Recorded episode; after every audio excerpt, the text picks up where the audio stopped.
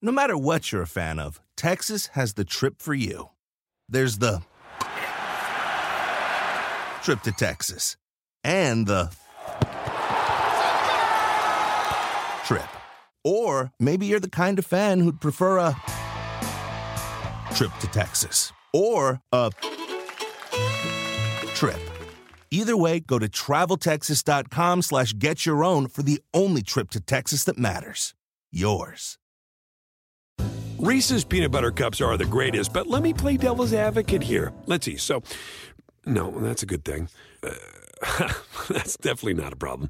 Uh, Reese's, you did it. You stumped this charming devil. Es noticia en NTN 24. Hola, soy Moisés Naim y usted está escuchando una parte de mi programa de televisión.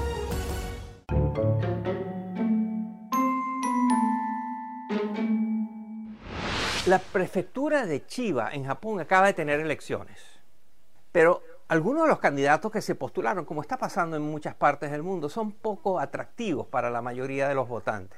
Hay uno de ellos que no queda claro si quiere ser político o payaso, y por eso lo exploramos en esta genialidad memorable. Miren.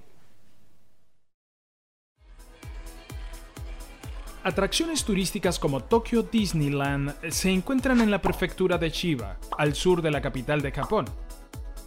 Pero en Chiba, los personajes disfrazados y las fantasías no se limitan al popular parque temático. En marzo de 2021, la prefectura estaba en plena época electoral y el canal estatal NHK permitió que candidatos para la gobernación presentaran sus propuestas al público.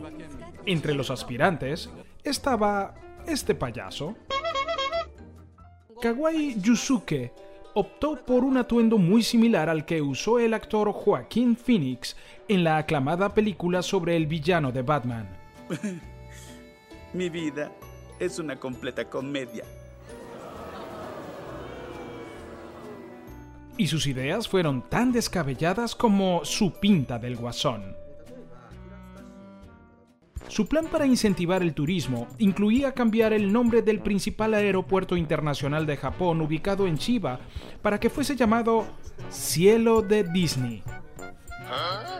Propuso además convertir a la prefectura entera en un parque temático, cuya canción oficial fuese Libre Soy, de la película Frozen.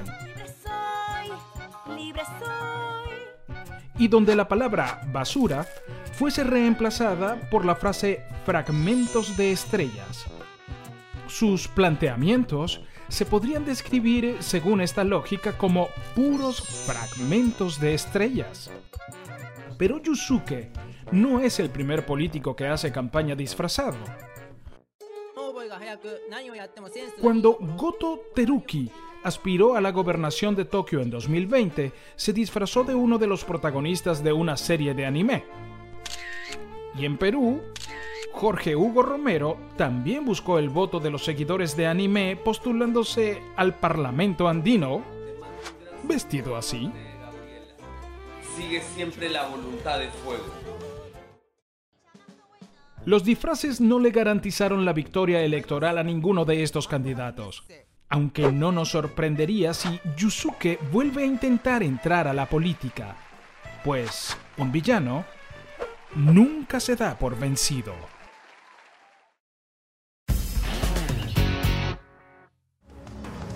Esto es Efecto Naim. Puede verlo todos los domingos por NTN 24, a las 7 de la noche en Washington, a las 6 de la tarde en Bogotá y a las 4 en Los Ángeles. No matter what you're a fan of, Texas has the trip for you. There's the trip to Texas and the Or maybe you're the kind of fan who'd prefer a trip to Texas or a